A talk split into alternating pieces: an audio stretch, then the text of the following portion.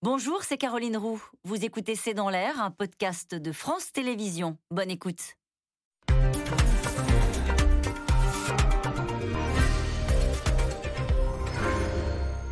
Bonsoir à toutes et à tous. Christiane Taubira, candidate à l'élection présidentielle, l'ancienne garde des Sceaux, l'a annoncé ce matin à la Croix-Rousse à Lyon, avec déjà des propositions qui détonnent. Une candidature qui se veut de rassemblement. Christiane Taubira se pliera donc à l'exercice de la primaire populaire. Problème, ses concurrents à gauche refusent de s'y soumettre. On risque donc bel et bien de se retrouver avec une candidature de plus, une situation qui désespère son électorat. Question pourquoi cette multitude de candidatures à gauche? Que recherche Christiane Taubira? Pourquoi euh, se lance-t-elle? Et puis pourrait-il y avoir à gauche une dynamique de vote utile derrière euh, le candidat le mieux placé, qui est en ce moment Jean-Luc Mélenchon? C'est le sujet de cette émission, de ce C'est dans l'air, intitulée ce soir Taubira va-t-elle réveiller la gauche?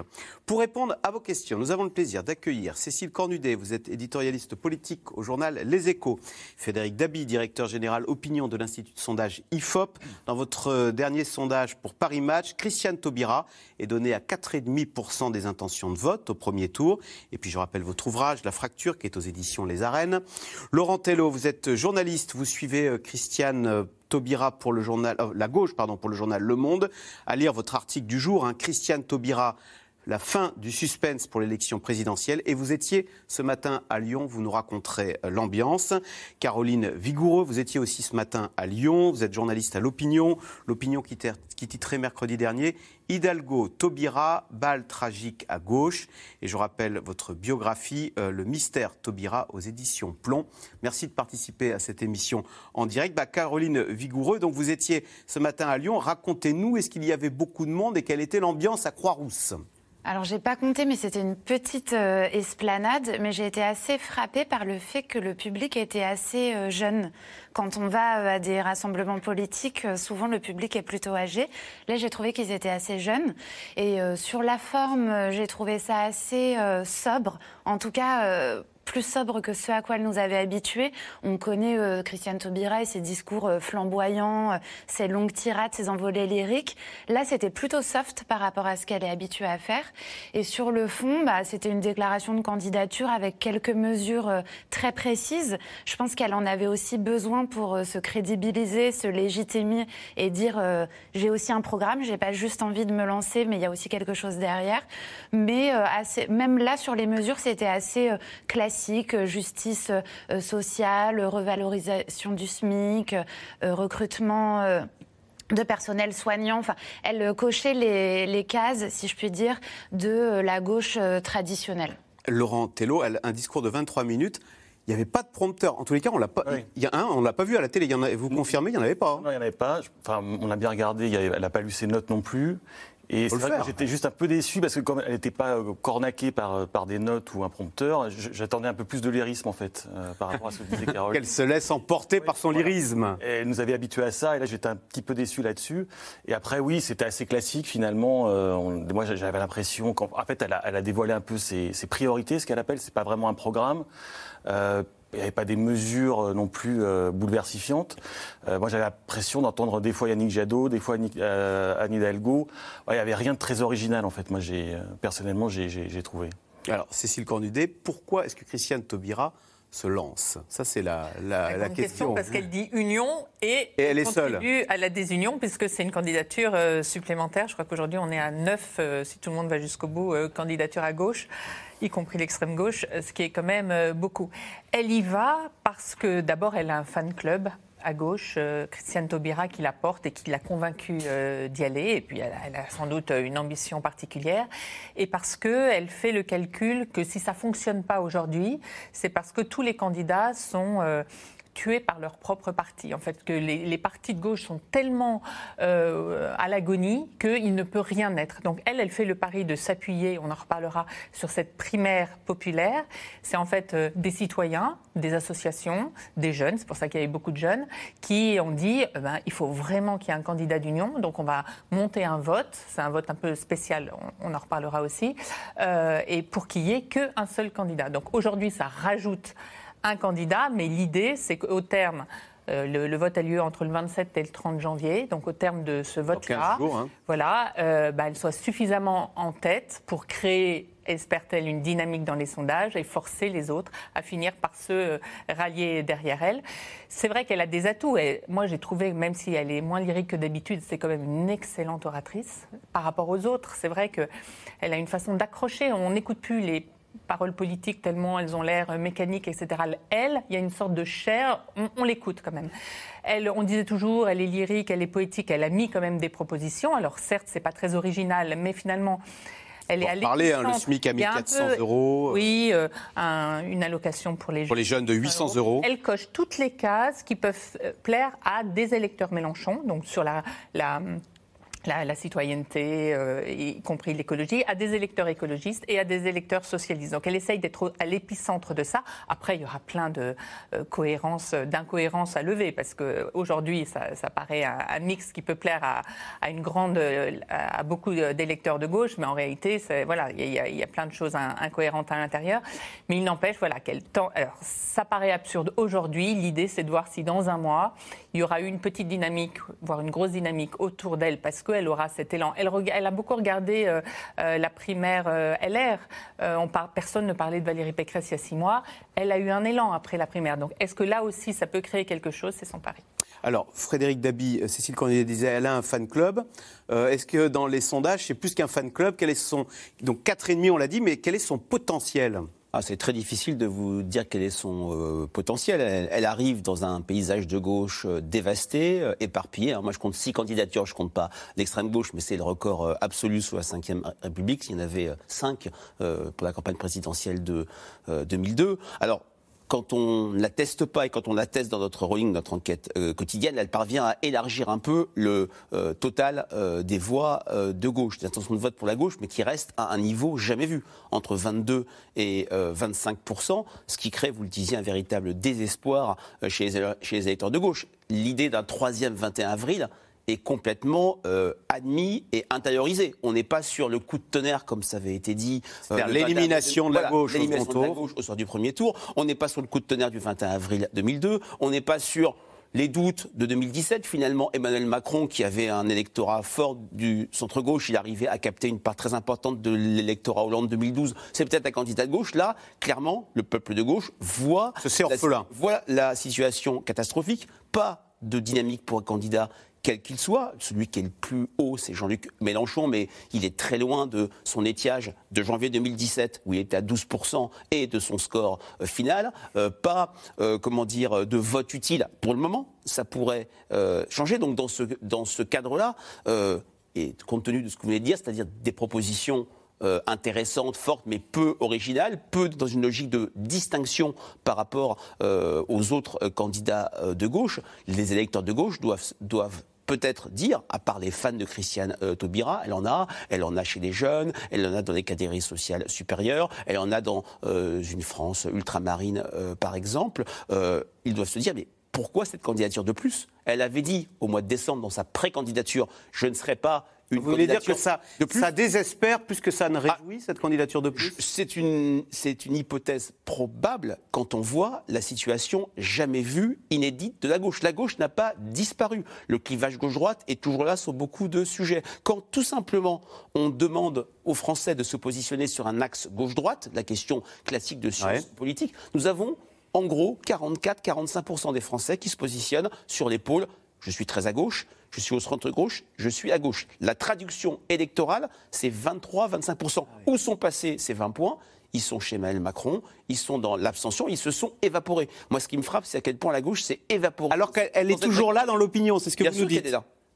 Alors, à moins de trois mois de l'élection présidentielle, la gauche compte donc depuis ce matin une nouvelle candidature. Christiane Taubira se lance officiellement dans la course à l'Élysée. L'ancienne garde des Sceaux a affirmé qu'elle se soumettra aux résultats de la primaire populaire qui aura lieu dans 15 jours. Victor Delande avec Théo Manval et Marion Devauchel.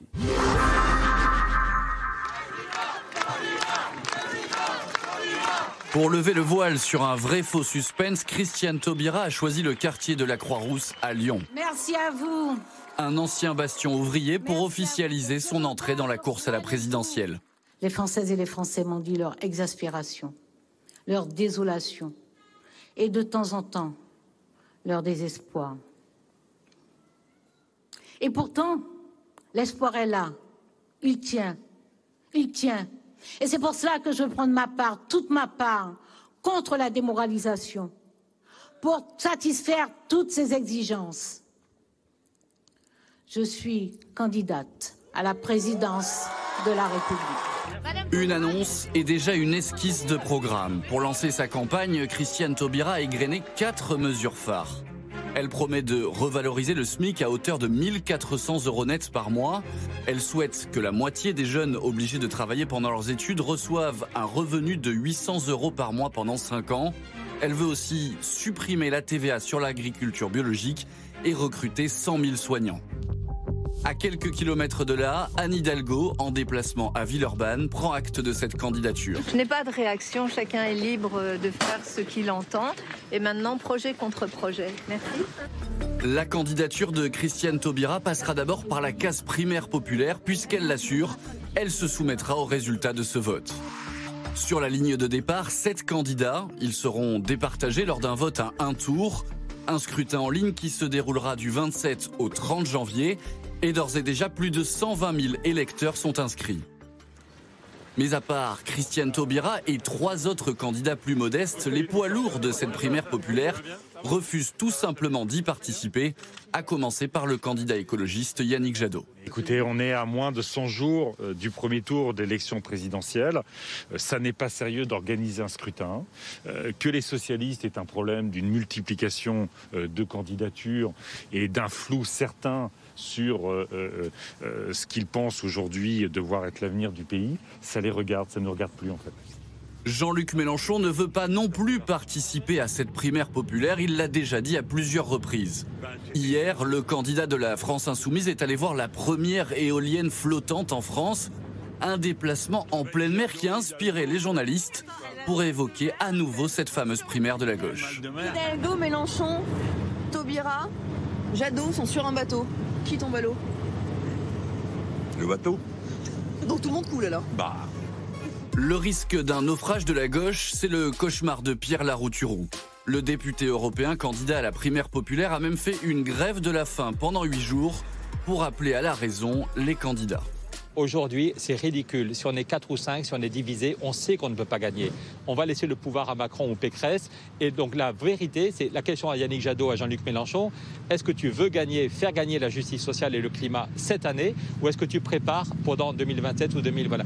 Et je suis persuadé qu'on peut gagner au mois d'avril et que ce serait génial. Avec cette nouvelle candidature, la gauche apparaît plus que jamais divisée à 85 jours du premier tour de l'élection présidentielle. Mais pour le moment, aucun de ces candidats ne dépasse les 10% d'intention de vote dans les sondages.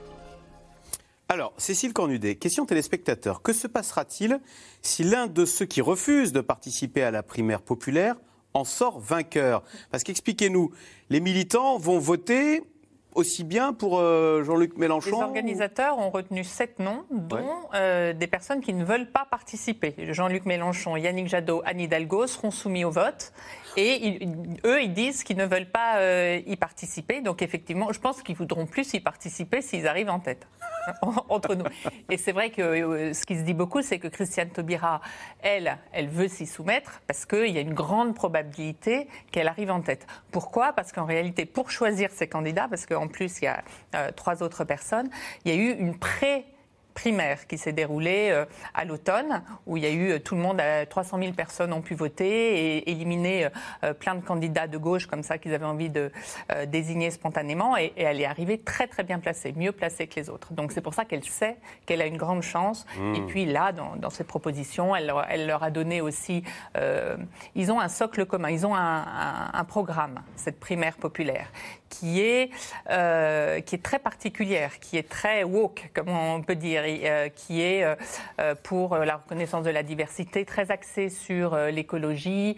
et donc là, elle leur a quand même donné des signaux. Elle a dit, certes, je vais défendre la République, etc., mais aussi, je vais mettre en avant les discriminations. L'écologie, elle en a pas mal parlé. Et puis, beaucoup de propositions de participation citoyenne pour rénover la, démocratie. démocratie. Mais... Donc, elle, voilà, elle leur a Et l'écologie aussi, hein, dont elle a dit, c'est l'affaire du siècle. Hein. Oui. Une façon de donner. Ça, c'est habile parce que les organisateurs de la primaire populaire, ce sont des, gens qui sont, pour beaucoup, au cœur de la démarche climatique, de la Convention pour le climat et, et de l'affaire du siècle. Caroline Vigoureux, pourquoi est-elle devenue une icône de la gauche à ce point? Euh, Christiane Taubira, sachant que c'est vrai que son parcours, il est complexe, hein, il est assez inclassable. On rappelle, elle a voté la confiance à Édouard Balladur, enfin vous l'avez écrit dans votre livre, hein, dans le mystère. Elle a été une proche de Bernard Tapie, qui est pas aujourd'hui, euh, dont les valeurs n'étaient, sont peut-être pas ultra euh, portées par la gauche militante en tous les cas. comment expliquez-vous le mystère Taubira, pour reprendre le titre de votre livre? Déjà, elle, elle, est assez singulière dans le paysage politique français. C'est une femme noire, députée guyanaise. Il n'y en a pas mille comme elle. Elle porte un peu le les couleurs françaises du wokisme? Alors, c'est plus récent. Enfin, elle a toujours défendu euh, les minorités, elle s'est toujours revendiquée d'une justice sociale. Et c'est vrai que le wokisme est dans l'air du temps et c'est quelque chose. Euh, C'est-à-dire la défense des minorités. Qu'elle hein. reprend euh, à son compte. mais en tant que tel, le wokisme, ça faisait pas partie de son ADN politique, si je puis dire. Si elle est devenue une icône de la gauche, c'est aussi et surtout parce qu'elle a porté le texte sur le mariage pour tous pendant le quinquennat de François Hollande, qui est resté l'un des grands marqueurs du quinquennat. Ça été un moment euh, très euh, dur pour elle. Elle a été, euh, c'est une personnalité qui est très clivante. toute une partie de la gauche l'adore, toute une partie de la droite adore la détester. et c'est aussi lié à, sa personnalité, à ce qu'elle a de, de, très flamboyant, ce qu'on disait tout à l'heure sur son lyrisme. Elle a une personnalité politique volcanique, éruptive, très, très forte, très puissante. je pense que donc c'est en partie pour toutes ces raisons qu'elle est, qu'elle est devenue une icône. Est-ce que c'est toujours vrai aujourd'hui, c'est plus euh, difficile à dire parce que quand elle a annoncé qu'elle envisageait d'être candidate mi-décembre, euh, ses soutiens espéraient que ça allait créer, euh, que ça allait être un game changer, comme on dit. Et finalement, il ne s'est pas passé grand-chose, en tout cas pas à ce stade. Est-ce que le fait qu'elle l'officialise va changer quelque chose À voir? Et eh, mais Laurent Tello, et cette primaire, est-ce qu'elle pourrait pas être ce fameux déclic, comme ce fut le cas pour Valérie Pécresse, dont personne n'imaginait que ça allait la propulser à ce point vers le second tour avant euh, qu'elle n'en sorte vainqueur Tout dépendra déjà du nombre de votants. Euh, Alors 200 à 300 000, hein, je crois. Il table sur 300 000, ce qui serait pas mal, mais on n'en est pas encore là. Euh, et je revenais juste, c'est que Christine, Christiane Taubira, et, déjà il y a une subtilité, c'est qu'elle ne peut ne pas être désignée par la, primaire. C'est quand même le cas de figure le plus intéressant. Et l'autre chose, c'est en, en sortir perdante. Bah oui. C'est ça, oui. Oui, oui. Mais elle, en est néanmoins la grande favorite parce qu'il y a aussi une proximité, en fait, puisque le, son, conseiller politique le plus proche, qui s'appelle Christian Paul, qui est un ancien député PS, est un des promoteurs et un des, bâtisseurs de cette primaire populaire. Donc il y a comme une proximité entre les deux euh, qui, fait qu'elle est la grande favorite de cette, de cette primaire populaire. Il y a, voilà, il y a une espèce de convergence.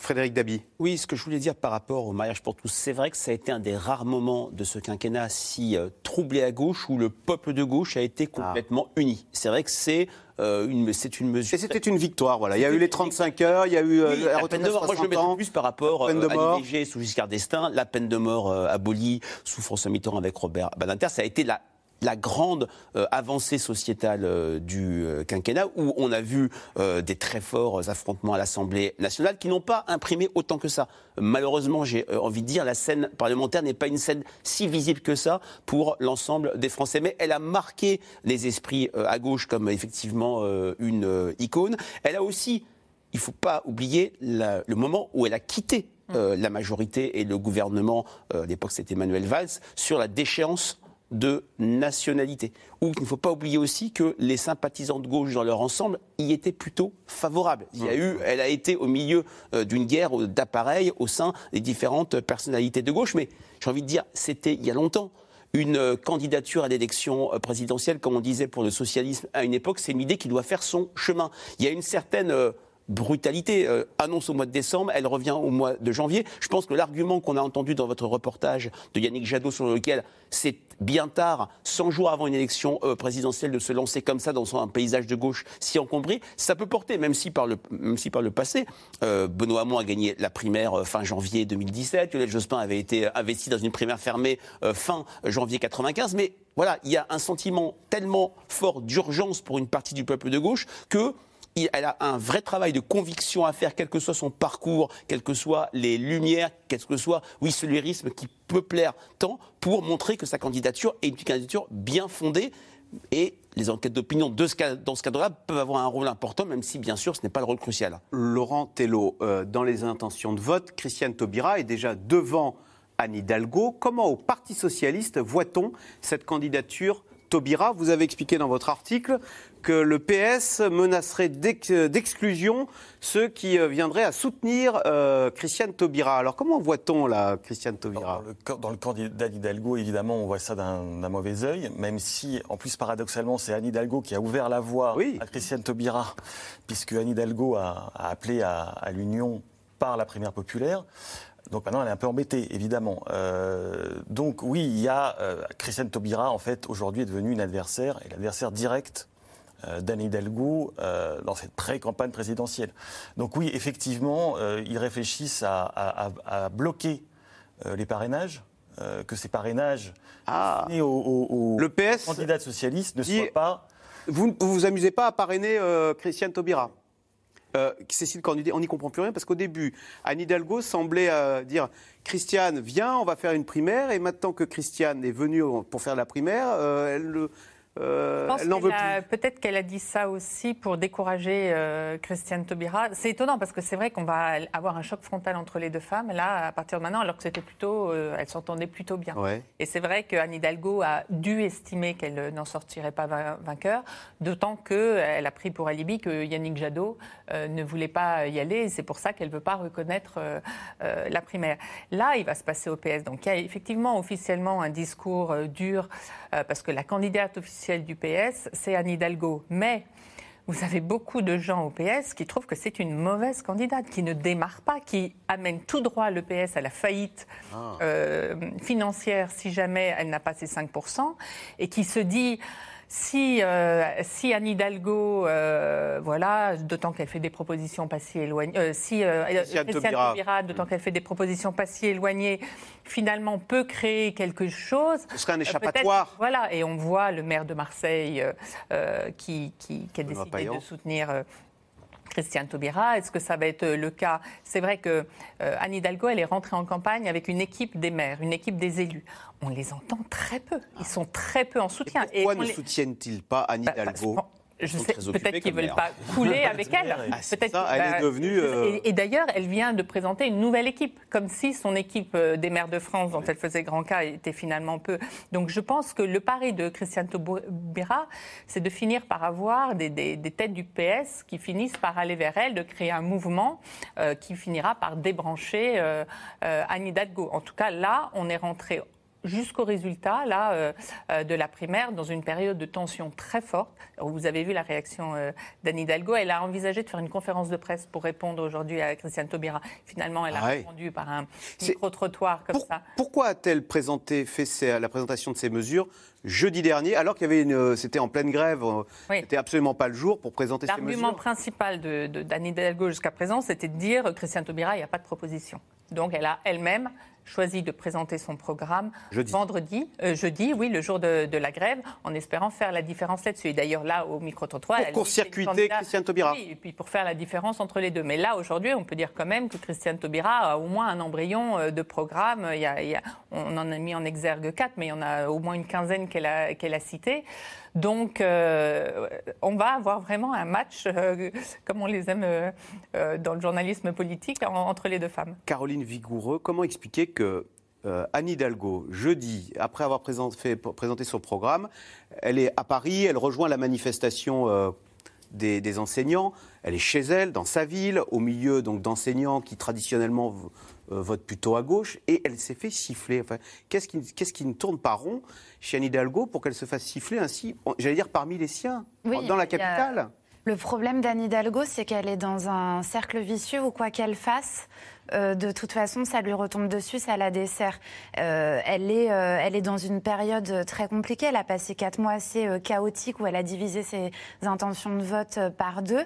Et aujourd'hui, la seule, la seule issue de secours qu'elle voit, c'est de dire, de toute façon, Christiane Taubira n'aura ni ses parrainages, ni le financement. Elle, elle veut croire que le gage du sérieux, de j'ai travaillé depuis des mois, va finir par jouer. Côté Taubira, ils font le pari inverse de se dire la primaire va lui donner une nouvelle légitimité, une nouvelle impulsion, et Hidalgo n'aura d'autre choix que de renoncer, puisqu'il va y avoir euh, une guerre des nerfs, une pression qui va s'exercer, des ralliements qui vont venir autour de Christiane Taubira, comme il commence déjà à y en avoir. Elle n'aura d'autre choix que de renoncer. Donc, euh, à voir qui a raison dans les paris respectifs. Anne Hidalgo qui assure qu'elle ne participera pas à la primaire, qu'elle ne s'y pliera pas. Et Alors même qu'elle a légitimé le processus elle-même en disant en décembre qu'elle appelait à l'organisation d'une grande primaire. Donc c'est elle qui a, légitimité, qui a légitimé, la primaire, dont finalement on parlait assez peu. Et maintenant, elle prend, euh, comme vous disiez, comme prétexte le fait que Jadot ne euh, veuille pas y participer. Sauf que cette volte-face a été assez peu appréciée au PS. Entre-temps, il y avait 1500 élus qui avaient signé une tribune dans le journal du dimanche pour dire OK, on va à cette primaire. Et maintenant, elle leur dit non, on oublie tout. En fait, la primaire, on la fait pas. Donc forcément, ça coince euh, au PS et on peut les comprendre. Frédéric Dabi, Anne Hidalgo, ah, donc elle dit qu'elle ira jusqu'au bout. Elle est aujourd'hui accréditée de 3,5-4% les enquêtes d'intention de vote. C'est vrai qu'elle. Pour le Parti Socialiste, pardon, mais. Du, bien sûr, euh, du jamais vu. On se souvient de Benoît Hamon, mais Benoît Hamon, au début de la campagne présidentielle, après sa victoire à la primaire, avait bénéficié d'un effet d'impulsion. Il était monté à 17-18%. Euh, il devançait nettement Jean-Luc Mélenchon. Puis après, sa campagne a été ratée à plusieurs reprises. Il, il a quitté la scène. Euh, de la campagne présidentielle pour aller nouer cette alliance improbable avec Yannick Jadot. Il, a été complètement euh, à contre-temps.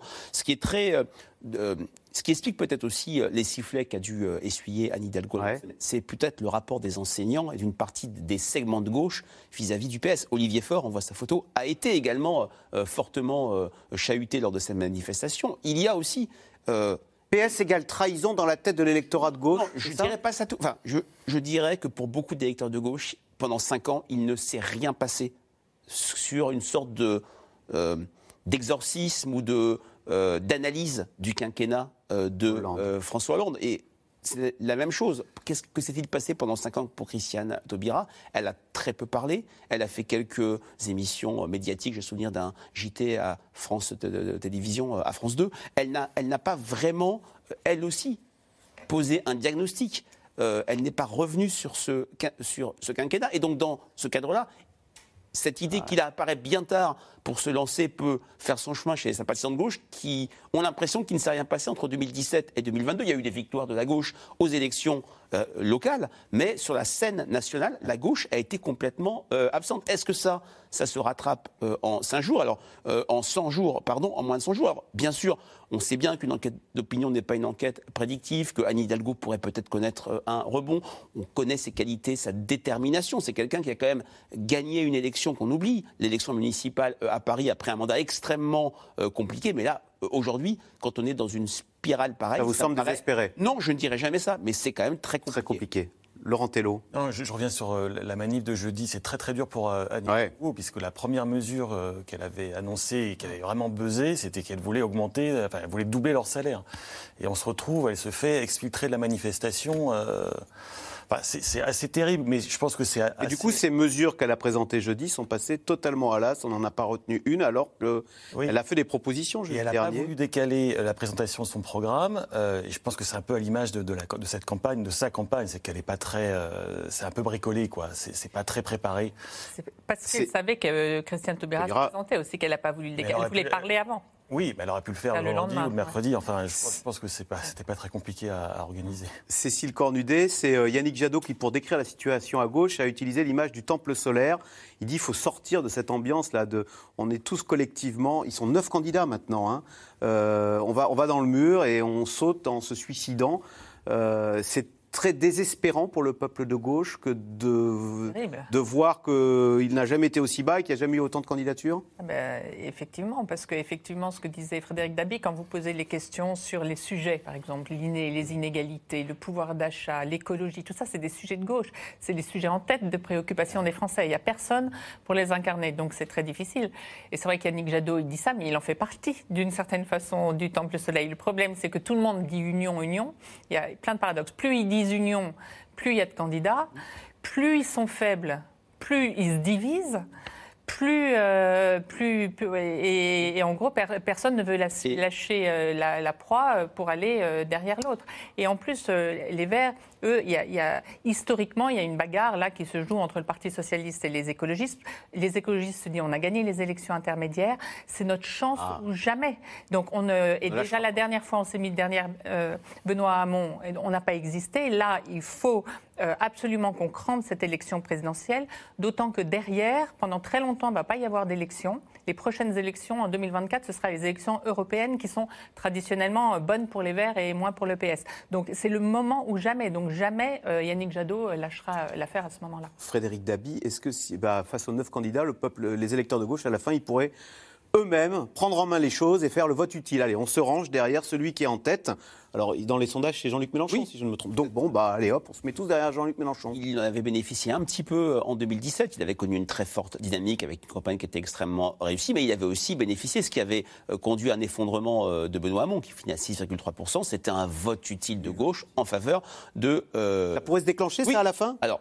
ça- Il n'y a pas de date, mais ça peut effectivement euh, se déclencher. Ce vote utile compte tenu de cette, euh, cette situation. Maintenant, voilà, euh, Arnaud Montebourg, qui n'est pas dans la primaire euh, populaire, euh, a dit que sa remontada était un échec. Va-t-il se maintenir? Personne ne peut le dire. Il y a encore, c'est pas complètement écrit l'offre électorale à, à gauche, mais ce qui est quand même très ce qui est quand même très dur aussi, c'est que la gauche, et je rebondis sur ce qu'a dit Cécile Cornudet, la gauche est complètement inaudible. Parce que ce que les Français entendent de la gauche, c'est des questions de mécanique électorale, d'organisation. Union, pas union, primaire, pas primaire, primaire populaire, jugement majoritaire. La gauche se parle à elle-même. Ça me rappelle ce qui s'était passé il y a à peu près 6-9 mois, quand les leaders de gauche étaient vus dans un, dans un hôtel euh, à Paris. Ben, voilà, c'était, on est sur, on est sur le mécano. on, est sur, on est l'organisation. on n'est pas sur ce qui est majeur, ce qui est, euh, je dirais, central dans l'imaginaire des Français, le dialogue avec les candidats, la familiarisation, le fait que se dire celui-là ou celle-ci, c'est mon candidat, c'est ma candidate, ce travail est pour l'instant impossible. Il faut être honnête, il y a le contexte Covid aussi, qui, qui fige, qui phagocyte les choses, et là c'est aussi très très compliqué pour tous les candidats.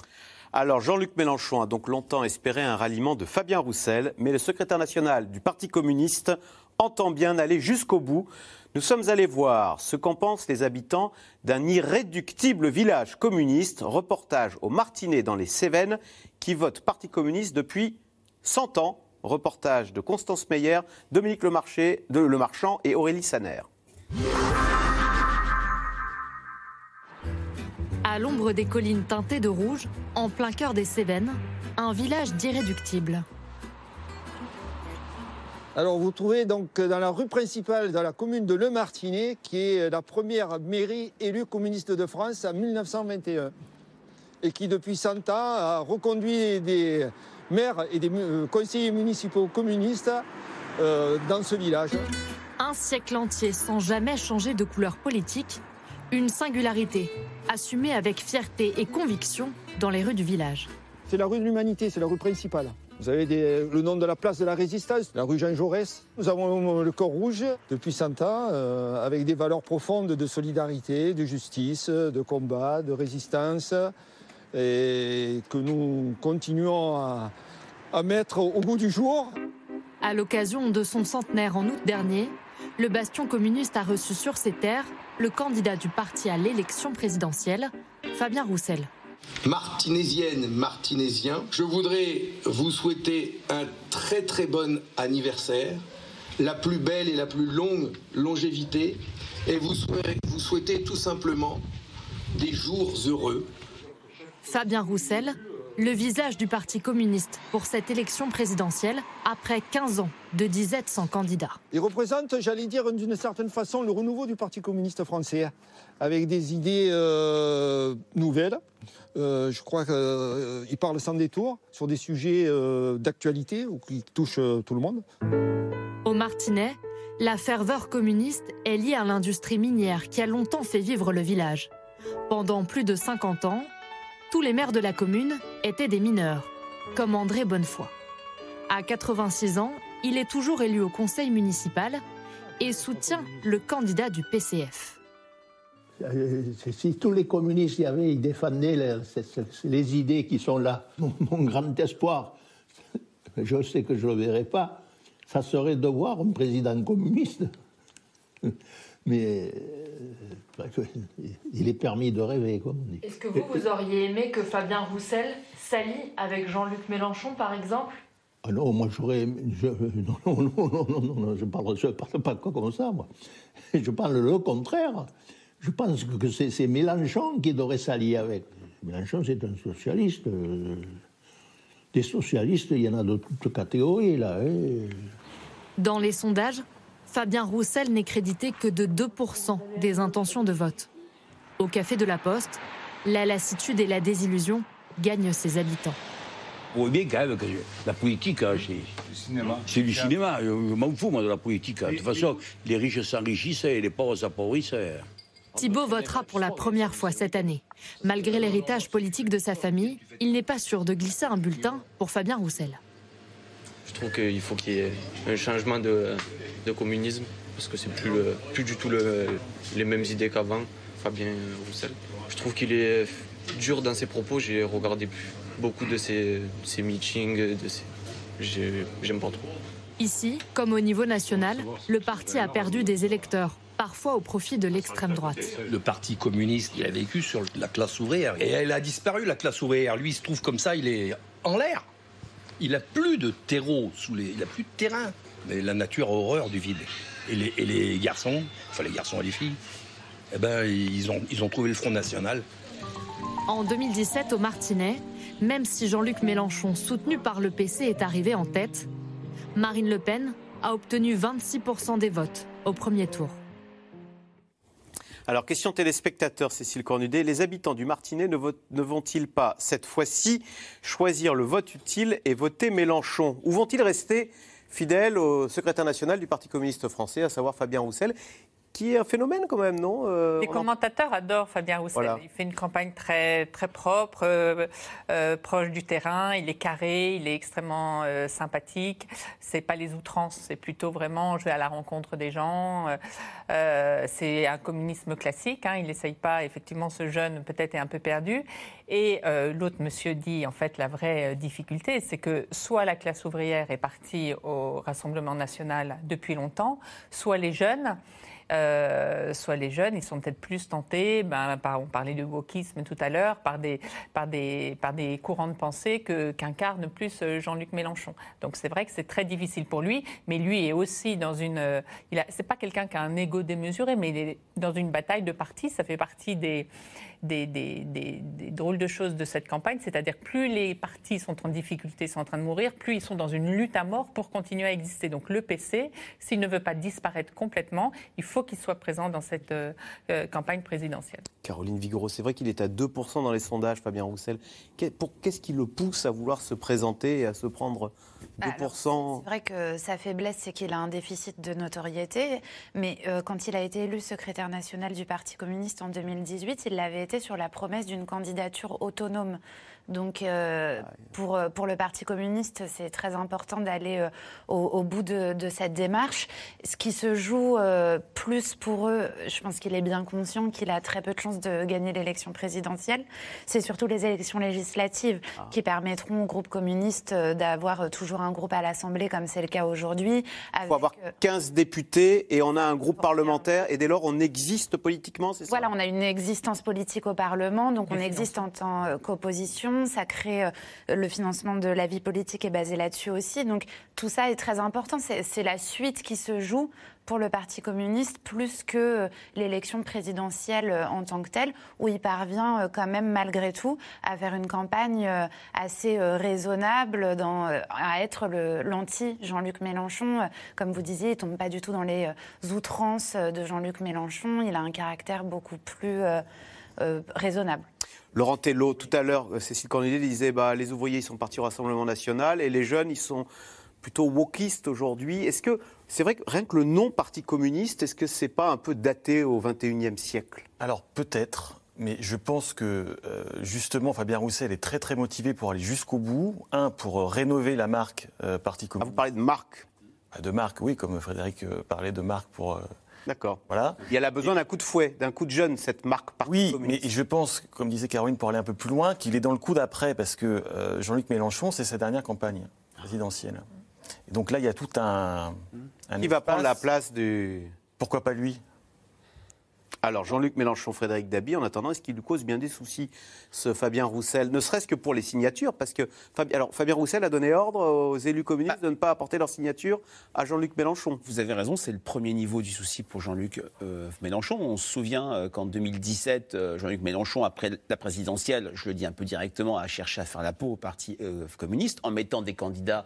Euh, France Insoumise quasiment partout. Euh, les, les circonscriptions où il n'y a pas eu d'affrontement euh, PCF, LFI se comptent vraiment sur le doigt d'une d'une main. Et c'est vrai que Fabien Roussel, dans ce cadre-là, n'est pas sur une logique de, re- de faire revanche, mais en France, sous la Ve République, être euh, absent de l'élection présidentielle fait qu'on est effacé du paysage. La dernière candidature communiste, c'était Marie-Georges Buffet en euh, 2007. Et c'est vrai aussi, deuxième niveau, si je puis dire, c'est que euh, le gisement de voix pour Jean-Luc Mélenchon, c'est faire revenir, euh, pour Fabien Roussel, pardon, c'est faire revenir sur son nom des électeurs Mélenchon 2017 qui ne suivent plus euh, Jean-Luc Mélenchon. Donc il est sur, une stratégie de distinction très forte par rapport au président de la France euh, insoumise. Il est très universaliste, il est très laïque. Le colonel Fabien a accueilli un colloque euh, autour de Charlie Hebdo au moment de l'anniversaire des attentats. Ça a fait grincer des dents chez des cadres du PCF et chez une partie de la gauche woke pour aller rapidement. Il est pro-science, il est pro-vaccin, il était pour la vaccination obligatoire. Il tisse une sorte de stratégie de distinction assez forte par rapport à Jean-Luc Mélenchon. Alors, c'est vrai, comme le disait Caroline, c'est qu'il n'est pas connu des Français. hein. Dans le baromètre match, il y a en gros euh, 60% des Français qui déclarent ne pas le connaître suffisamment. C'est un problème. Mais qu'est-ce que c'est qu'une campagne présidentielle? C'est un moment d'accélération qui peut être extrêmement fort de la notoriété de candidats. J'ai en tête ce qui s'est passé euh, en 2002, euh, autre époque, bien sûr, mais la LCR présente un postier euh, à l'élection présidentielle, inconnu complètement des Français, c'était au mois de février. Ligue communiste révolutionnaire, et donc c'est Olivier- Besancenot. Il commence dans les enquêtes d'opinion à 1 et il finit à 4 avec un score tout à fait euh, honorable. C'est le pari euh, de Fabien Roussel de jouer la distinction par rapport à Jean-Luc Mélenchon et faire exister. Alors, la présidentielle, c'est aussi, on oublie les partis. La marque Parti communiste peut être relativement plombante. La présidentielle, c'est une affaire, si je puis dire, de candidats, d'hommes. D'hommes, voilà. Ou de femmes. Alors, Cécile Cornudet, maintenant, Jean-Luc Mélenchon, comment il peut élar- muscler son jeu, élargir son jeu pour parce que lui, il n'est pas dans une, c'est sa dernière candidature, il vise le second tour. Alors comment on peut faire quand on est à, il est à quoi là 10, 8 et demi 9. Ah 8, 8 et demi 9. La marche est Euh, haute. Surtout qu'il a le même programme. Euh, donc comment comment réintéresser, comment surtout dans une période de Covid où effectivement les Français ne sont pas du tout dans l'élection présidentielle, il va essayer de le faire demain avec un meeting euh, nouvelle manière euh, d'immersion. Les gens seront dans une salle où il y aura des images partout, y compris euh, autour. Donc quand il parlera de la mer, par exemple, j'imagine qu'il y aura des images de mer. Et il y aura en plus Il va parler de la mer, d'écologie, prendre des voix de Yannick Jadot. voilà, mais ça fait longtemps qu'il est sur l'écologie. Et il y aura même des, des parfums qui seront diffusés. Donc c'est le premier meeting olfac- olfactif. Vous vous souvenez qu'en 2017, il avait fait euh, Les hologrammes. les hologrammes. Donc là, il a essayé de se réinventer pour, mon- pour faire oublier son âge, hein, pour montrer qu'il est jeune, pour montrer qu'il en a encore sous le pied. Donc il cherche à capter de l'attention. Après, c'est de la forme. hein, On n'est pas dans le. Pour revenir sur, euh, sur Fabien Roussel, il est aussi, aujourd'hui aussi pro-viande. Je ne sais pas si vous avez vu, il a créé une polémique incroyable.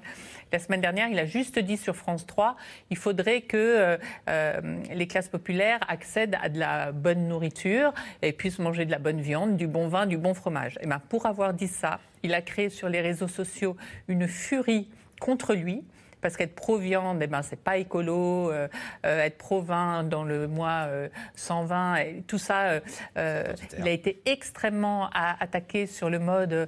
euh, ça nous rappelle les, les apéritifs saucissons des identitaires. euh, euh, donc, il est, il est très décalé par rapport à une certaine gauche d'aujourd'hui, mais peut-être que du coup, il peut plaire à une gauche plus classique. Caroline Vigoureux, en même temps, Jean-Luc Mélenchon, il détonne. C'est un bon orateur, d'ailleurs, comme Christiane Taubira. Et par moments, euh, son pire ennemi, c'est lui-même. C'est souvent ce qu'on dit de lui. euh, il le reconnaît d'ailleurs. Il dit paraît que j'ai mauvais caractère et que ça me dessert. Il le reconnaît et je crois que ce qu'il a vécu euh, en 2017, il s'en est jamais euh, vraiment remis et il vit D'avoir été si près du second tour. Voilà, d'a- d'avoir été à un moment, on a cru, je sais plus à combien il était exactement, peut-être euh, 18, 19, Oui, 19, ouais, pour dans les sondages. Il y avait un vrai match. euh, Est-ce qu'il sera au second tour ou non Et euh, finalement, il s'est écroulé et euh, il rêve de réitérer l'exploit et de transformer l'essai. Sauf que cinq ans plus tard, tout a changé et il a plus euh, la vista, si je puis dire, qu'il a réussi à avoir euh, en 2017. Donc c'est pour lui un moment assez euh, compliqué. Alors justement, Michel dans la Loire, Christiane Taubira va-t-elle prendre des voix à Jean-Luc Mélenchon? Forcément, c'est 4,5 de Oui, dans notre rolling, notre enquête quotidienne, elle arrive à prendre 10% euh, de voix sur les électeurs Jean-Luc Mélenchon 2017. Ça paraît peu, mais ça fait déjà euh, deux points. Elle, elle est, elle, peut causer, elle peut cocher plusieurs cases, comme vous l'avez dit, Laurent, euh, tout à l'heure. Elle a quand même proposé des mesures. Elle a développé une offre programmatique qui envoyait... Un revenu universel de euh, 800 universel. euros pour les Elle a parlé étudiants. un peu Sixième République sans parler de ça, mais elle a parlé des institutions euh, euh, fatiguées. Son- C'était un clin d'œil pour les Gilets jaunes, ça, quand elle dit oui, on va faire un ré- référendum d'initiative mais citoyenne, aussi pour des colères. Oui, tout à fait, je pense, hein, euh, pour Ouais, elle les Gilets la jaunes. colère des ronds-points. la euh. France insoumise. euh, euh, voilà. Et ce qui est intéressant de voir, c'est que juste avant sa phrase où elle annonce sa candidature, elle est sur un discours très euh, France insoumise, sur les institutions de la France euh, à bout de souffle, qui, qui ne sont pas assez démocratiques. Donc elle va chercher à prendre de l'électorat Mélenchon. Laurent Tello, son programme, c'est elle ou elle est entourée d'associations, de mouvements associatifs qui lui soufflent, euh, De mouvements qui la, citoyens. qui la compa- qui la conseillent, je veux dire, de mouvements Non, mais là, citoyens en plus, ils n'ont aucune pudeur. C'est que là, euh, son entrée en, en campagne est tellement tardive euh, qu'elle n'a pas euh, 18 hauts fonctionnaires. Parce qu'elle est 50. seule, hein. Elle est toute seule.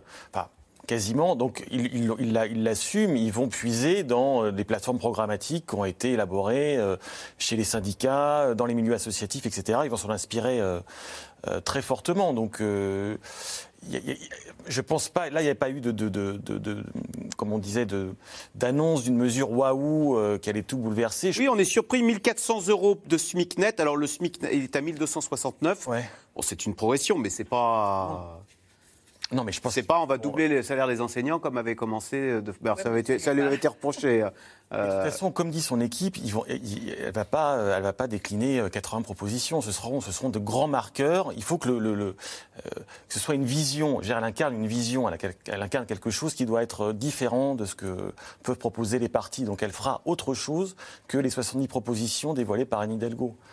Mais elle est quand même soutenue aussi par le Parti radical de gauche, Mmh. qui lui est un parti très laïque, Oui. république. Donc d'ailleurs, ça va être un petit Avec peu- le wokisme, ça- Voilà, ça risque de créer des, des tensions. Et là, pour le coup, elle a une proposition qui peut mettre un peu le feu, parce qu'elle dit qu'il faut que les écoles sous contrat, donc les écoles privées, rentrent dans la carte scolaire. Ça veut dire qu'ils n'auront plus le droit de choisir leurs élèves, en fait. Donc ça, ça fait partie euh, de ces propositions. C'est peut-être ça, la proposition. Oui, mais après, on voit bien que Jean-Luc Mélenchon, il a, il a, il a, il a réagi sur euh, sur l'annonce de, de Christiane Taubira. Il dit en fait les trois programmes Jadot, Hidalgo, euh, Taubira. Je, je schématise euh, et je caricature à, à peine. C'est la même chose. La même chose. Oui, évidemment, c'est la même chose. Et juste un point, pardon, en même temps, c'est compliqué pour Christiane Taubira de trop s'avancer, puisqu'elle est liée à la primaire populaire, au socle commun, où il y a déjà toute une batterie de mesures. Si elle s'avance trop, est-ce que c'est pas un pari risqué par rapport au, au rendez-vous du 30 janvier? Car elle va passer par le filtre de la primaire populaire, Et hein, du socle dont il y aura un vainqueur. Et qu'il évidemment, faudra ratifier, il y aura un pacte de rassemblement qu'il faudra signer. Donc elle a aussi les mains liées à ça d'une certaine manière. Alors, comme à chaque campagne, il y a aussi des candidats citoyens, entre guillemets. Parmi ces candidatures de témoignages, il y a le philosophe Gaspard Koenig, qui vient de se lancer. Il y a, aussi, il y a encore Charlotte Marchandise, qui, elle, tente sa chance pour la seconde fois. Vous voyez ce sujet de Laszlo Gelabert avec Stéphane Lopez et Mathias Garnier. Une ancienne ministre de la Justice, désormais candidate à l'élection présidentielle. Christiane Taubira à la rencontre de ses militants pour leur parler Union de la gauche. Mais dans la foule ce soir-là, une autre candidate moins connue du grand public est venue l'écouter, Charlotte Marchandise. Charlotte Marchandise, on n'a pas eu l'occasion de Ah, se oui, rencontrer. ben voilà, oui, avec Rennes, les masques, en plus. Ça va, ben merci d'être là. Déjà candidate en 2017, cette consultante santé à l'OMS a décidé de se relancer. Bonjour, vous voulez un tract? L'an dernier, plus de 2000 personnes l'ont plébiscité pour participer à la primaire populaire. Alors dès le petit matin sur ce marché, Charlotte Marchandise tente de faire connaître cette initiative citoyenne. Vous connaissez la primaire populaire? C'est pour choisir notre candidat en 2020. Est-ce que vous savez pour qui vous allez voter au présidentiel? Trop bien, encore. euh, Peut-être que je fais pas bien campagne parce que je parle que de la primaire populaire et je parle pas de moi. Donc, donc si j'essayais de me faire connaître, ça serait peut-être dur. Comme j'essaye de faire connaître un mouvement, euh, je pense que c'est intéressant.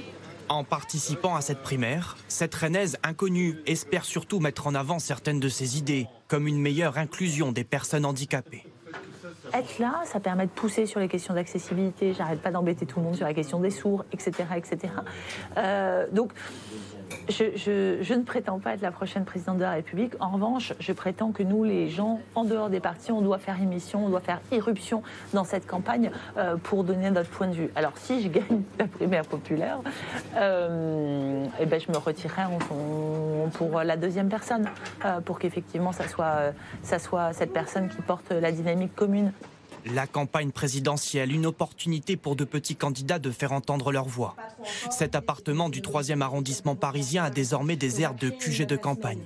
Dans sa cuisine, entouré de son équipe, l'essayiste et philosophe Gaspard Koenig prépare sa prochaine interview. Euh, J'aurai des questions demain sur Sud Radio, la matinale. Donc, euh, candidature, euh, proposition, gestion de la crise sanitaire bon, euh, hein, et grève des profs. Donc, ça, je vois à peu près de quoi il retourne et de ce qu'on dit. Mais peut-être si je peux avoir juste deux, trois trucs plus précis. À la tête de son nouveau parti intitulé Simple, ce libéral se dit pas du tout intimidé par les partis politiques classiques. Parce qu'évidemment, ils ont beaucoup plus d'argent, mais ils sont aussi embêtés avec euh, toutes sortes de conflits internes, de hiérarchie, de jeux de pouvoir, euh, de- d'investiture, de machin, alors que euh, là, c'est des gens qui se connaissent depuis longtemps, puisque c'est des gens qui ont gravité à un moment donné autour de mon think tank, autour de, de Génération Libre. Donc les, les relations sont hyper fluides, les gens sont extrêmement motivés et efficaces. Et il vaut mieux être un, petit noyau euh, très performant qu'une grosse organisation qui ensuite se perd dans les process. Juin 2020, Gaspard Koenig se lance dans un tour d'Europe à dos de cheval. Mais non, c'est pas interdit du tout, c'est complètement euh, permis. Un cheval, c'est comme une voiture. 2500 km parcourus pendant six mois. Un long périple qui lui donne une autre idée. Au revoir les enfants Un an plus tard, le philosophe repart à pied à la rencontre des Français. Tous lui confient une phobie, la complexité administrative, comme ce couple d'agriculteurs. Je me rappelle très bien qu'ils m'ont montré un contrat pour qu'ils fournissent euh, leurs produits à un supermarché.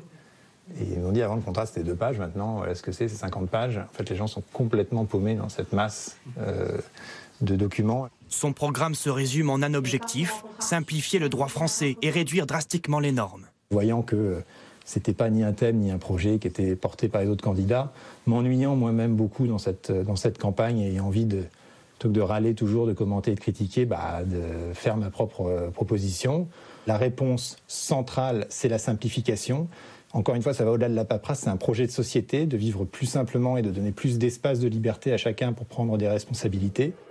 Dans sa course à l'Elysée, Gaspard Koenig doit encore franchir un obstacle.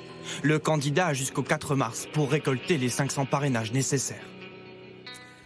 Alors, question de téléspectateur, Cécile Cornudet. Gaspard Koenig dit vouloir simplifier la vie des Français. N'est-ce pas un peu court pour se présenter à l'élection présidentielle? C'est une porte d'entrée pour lui. C'est, il, a, en, traversant la France à cheval, il- à chaque fois qu'il rencontrait des gens, il disait on n'en peut plus, des papiers à remplir, etc. Et il s'est dit, lui, c'est un, libéral, c'est même un libertarien. Il est vraiment pour la liberté totale dans tous les domaines, en matière économique et en matière euh, culturelle. Et il pense qu'en s'attaquant à la norme, il veut diviser, je crois, par 100 euh, les, les normes en France. Il veut donner plus de pouvoir au local. Il veut et il, donc il pense que c'est voilà que c'est une façon euh, d'entrer euh, dans le débat. Mais il y aura pas pousser que ses idées. de pousser ses idées. En fait, il a un think tank, c'est un philosophe, un, un normalien. Il, il, a, il pousse ses idées depuis une dizaine d'années. Il a un think tank, il en parle là, qui s'appelle Génération Libre, et il voit que ça suffit pas pour peser vraiment dans le débat français. Il a un peu cru à Emmanuel Macron au départ, et puis ça s'est pas noué euh, entre eux. Il a été euh, très déçu. Donc il se dit bon ben voilà, j'ai un think tank, j'arrive pas à faire avancer mes idées. Je vais être présent à la présidentielle, et ça me permettra d'en parler. Qu'est-ce qui pousse Frédéric Dabi à, sor- à des candidats euh, un peu sortis de nulle part à vouloir se présenter ainsi à l'élection présidentielle, euh, ce qui demande une énergie et, un- et une concentration des mo- de moyens euh, hors normes Bah, c'est, je pense tout simplement à la présidentialisation de notre régime, le fait que l'élection présidentielle, c'est l'élection matrice, c'est l'élection euh, centrale. Alors euh, c'est dur d'y accéder. Il y a le coup près euh, des 500 euh, parrainages. C'est vrai que on mène un baromètre avec le journal L'Opinion que Caroline connaît bien sur les idées libérales et le, le- et le libéralisme. On a testé les personnalités qui incarnent le plus les idées libérales, donc cette idée de simplification par exemple. Gaspard Koenig euh, est cité, mais il est trop peu connu des Français. Donc je pense qu'il espère que ce moment, s'il arrive à euh, concourir, ce moment euh, d'accélération de, sa notoriété pourrait lui être profitable. Et je trouve que, bah, comme vous le dites, la porte d'entrée, c'est plutôt intéressant parce que la simplification, ça rejoint la fameuse phrase pompidolienne qui a été utilisée récemment, que je ne citerai pas, sur embêter euh, Les les, Français. Ça peut être quelque chose de porteur. Alors que je dirais que le- l'angle libéral, libéralisme, il y a un candidat dans l'histoire de l'élection euh, présidentielle qui s'est présenté euh, résolument mordicus comme le candidat du libéralisme qui mènerait une politique libérale, c'était Alain Madelin. Il y a 20 ans, il avait fait un score extrêmement, extrêmement modeste parce que c'est un mot euh, qui est, peut être très repoussoir chez les Français. Euh, Cécile je repose la question qu'est-ce qui pousse certains, certains Français à se voir un destin national? Est-ce que c'est qu'on est dans un monde plus vertical avec les réseaux sociaux Chacun croit en sa chance, il a beaucoup de followers. Pourquoi pas moi? Euh, Emmanuel Macron, après tout, il est allé, il a gagné. C'est de la politique selfie. Euh, dans les colères, c'est la même chose. Les gilets jaunes, c'était un peu ça. On mettait un gilet jaune pour être vu, pour être euh, soi-même euh, en avant. Là, euh, c'est euh, tout le monde pense que c'est possible. Effectivement, les partis n'existent plus, donc on n'a pas besoin de, de médias pour, pour être candidat. On peut y aller directement, essayer de se faire connaître comme ça, avec le sentiment que comme ça a marché pour Emmanuel Macron, ça marchera peut-être pour vous. Pourquoi pas moi, quoi? Pourquoi pas moi? On est vraiment, pour moi, j'appelle ça l'ère du selfie politique. Euh, je, voilà, je crois en moi, je, je le dis et, et j'y vais. C'est aussi, je pense, très symptomatique de la défiance qu'il y a à l'endroit des partis politiques traditionnels.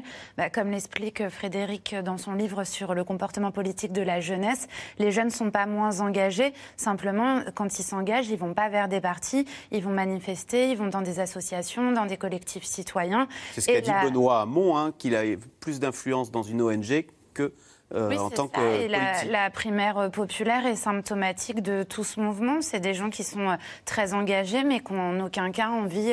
on n'adhère plus au PS ou aux Républicains ou autres quand on a envie de, de s'engager politiquement. Donc tous ces candidats sont aussi euh, le symptôme de la fin ou du début de la des fin partis. des partis politiques traditionnels. Allez, tout de suite, on revient à vos questions.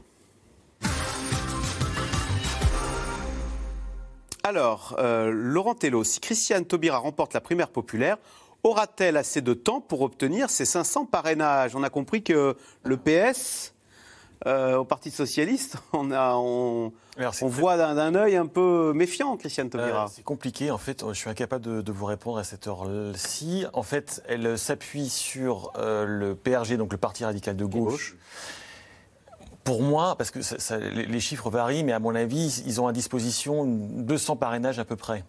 Ils en donnent autour de 300. Hmm. Euh, enfin, ce matin, ils me disaient qu'ils en 300. avaient autour de 300, mais c'est c'est des promesses de parrainage. Donc, entre ce Et si elle gagne la primaire, ça peut lui donner un élan. Caroline Vigoureux, Anne, Anne Hidalgo ne souffre-t-elle pas de son image de bobo parisienne? Euh, bah, en tout cas, elle essaye de s'en défaire depuis le début de la campagne. C'est pour ça qu'elle avait commencé à sillonner la France euh, tout l'été. Elle continue depuis. Et c'est vrai que c'est quelque chose qui lui colle à la peau. C'est un sparadrap qu'elle arrive pas du tout à, à retirer et qui lui fait euh, sans doute défaut aujourd'hui. ouais.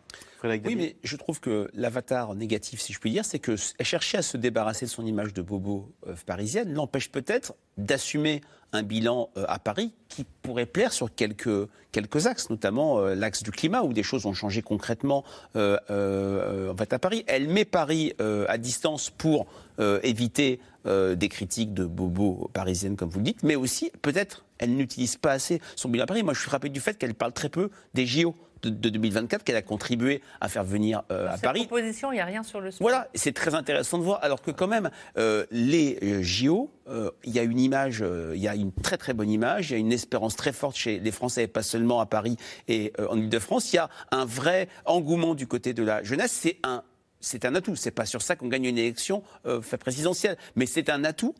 Ce qu'elle fait à Paris, parce qu'elle a quand même été réélue assez facilement, malgré tout, assez nettement en juin 2020 et les Jeux Olympiques, qui n'est pas du tout utilisé peut-être pour prévenir ce que vous dites, Caroline Vigoureux, c'est-à-dire oui, on va, euh, elle va euh, apparaître comme la Parisienne. Comment vit-elle cette campagne présidentielle qui quand même tourne au cauchemar? Il y en a beaucoup qui jetteraient l'éponge, non? Euh, bon, C'est une battante au moins, hein, Laurent Tello. Oui, alors c'est compliqué de savoir en fait ce qui se passe euh, en elle en fait. Elle est assez verrouillée. Non mais je, je, Oui, je c'est pense qu'on est d'accord. C'est que elle, est- elle, elle se livre très peu en fait. Elle, est, elle a l'air assez cadenassée.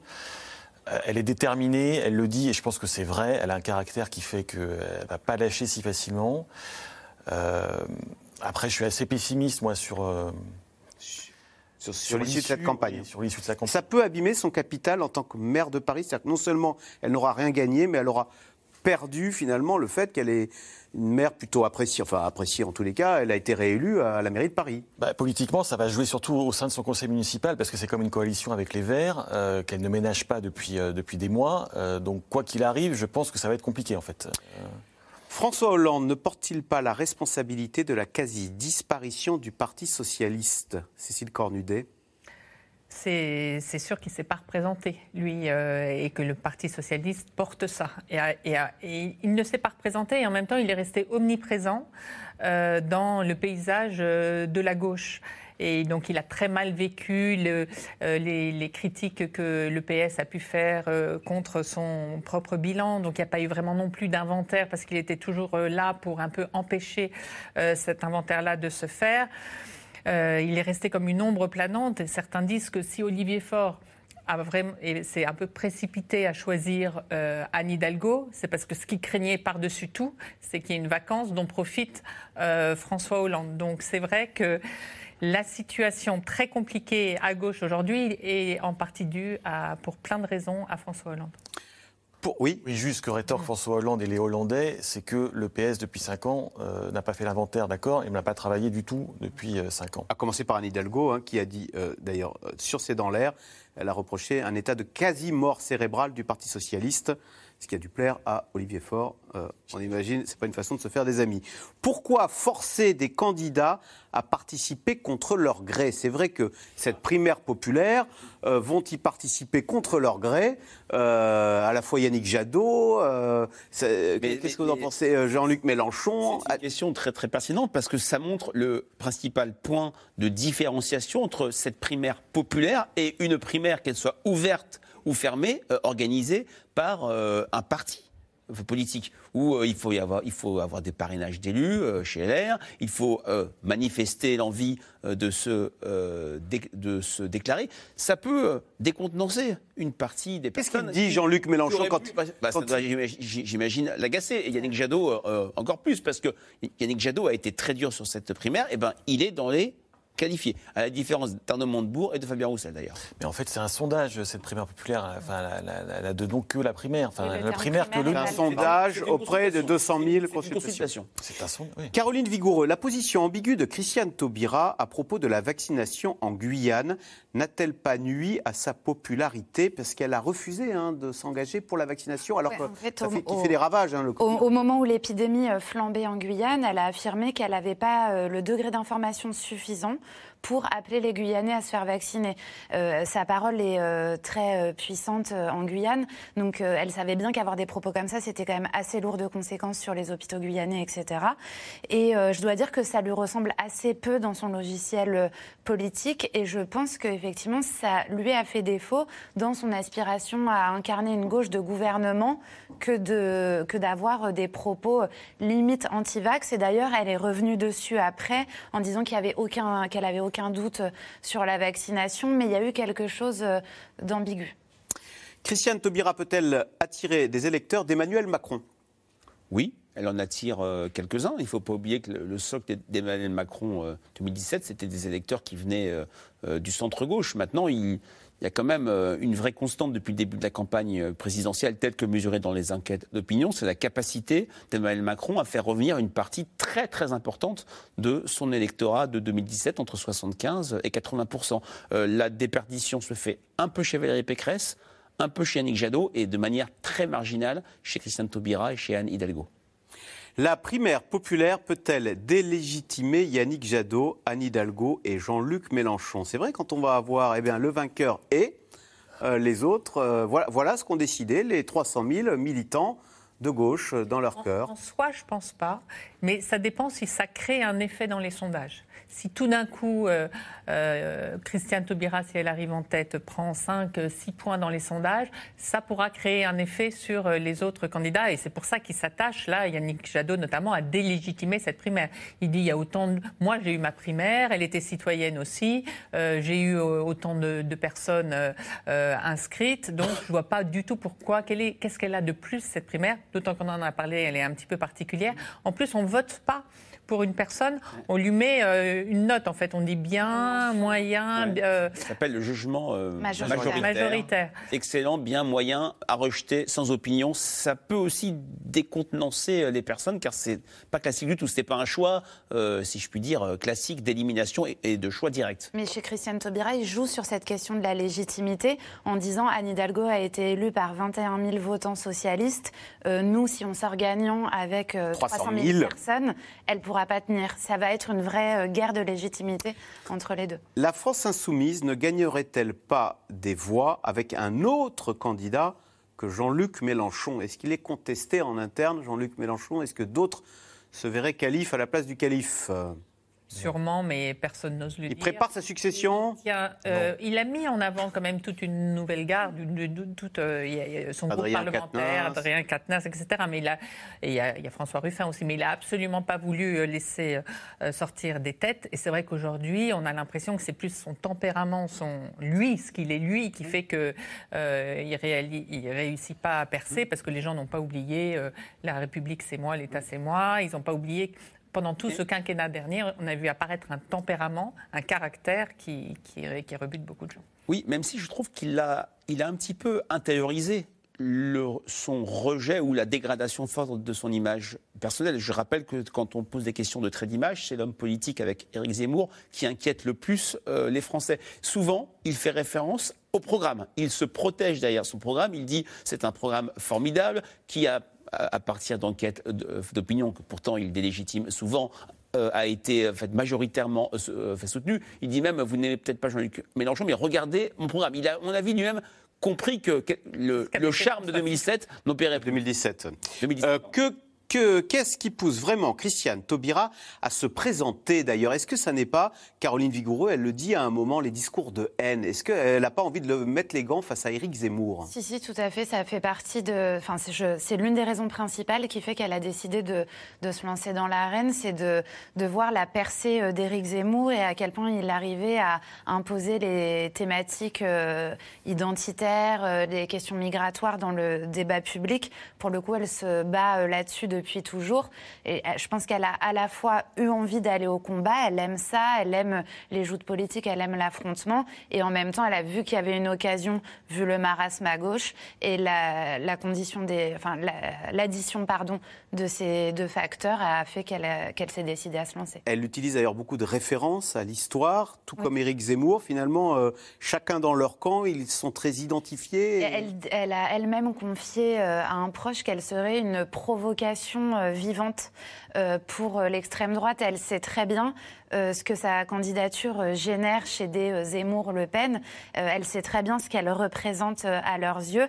Et je pense que c'est aussi ça qui lui a donné envie de se lancer dans la bataille. Elle constitue aussi un repoussoir à droite. hein. Sa popularité auprès des sympathisants de droite est absolument faiblissime. Oui. Parce qu'il y a le souvenir du quinquennat Hollande et du laxisme perçu en matière judiciaire. Allez, c'est la fin de cette émission. Merci beaucoup d'y avoir participé. Bien sûr, vous restez sur France 5 puisqu'à suivre, c'est Célébdo avec l'excellent Ali Badou. Bonsoir Ali. Qu'y a-t-il au programme ce soir? Bonsoir Axel, merci pour le compliment et un salut chaleureux à l'équipe de C'est dans l'air au programme de Célébdo. On imagine le stress d'un candidat à la présidentielle, mais le stress ça nous concerne tous. Et pas de fatalité, le docteur David Gourion viendra nous présenter sa méthode anti-stress, un documentaire événement sur les Noirs en France. Va en parler avec les deux réalisateurs Aurélia Perrault et Alain Mabancou. Et enfin, Frédéric Becbédé, il publie l'un des livres marquants de cette rentrée littéraire et il sera avec nous après 20h. Salut Axel et bonne soirée. Salut Ali, c'est tout de suite, c'est l'hebdo et lundi c'est Caroline Roux. Bonne soirée sur France 5.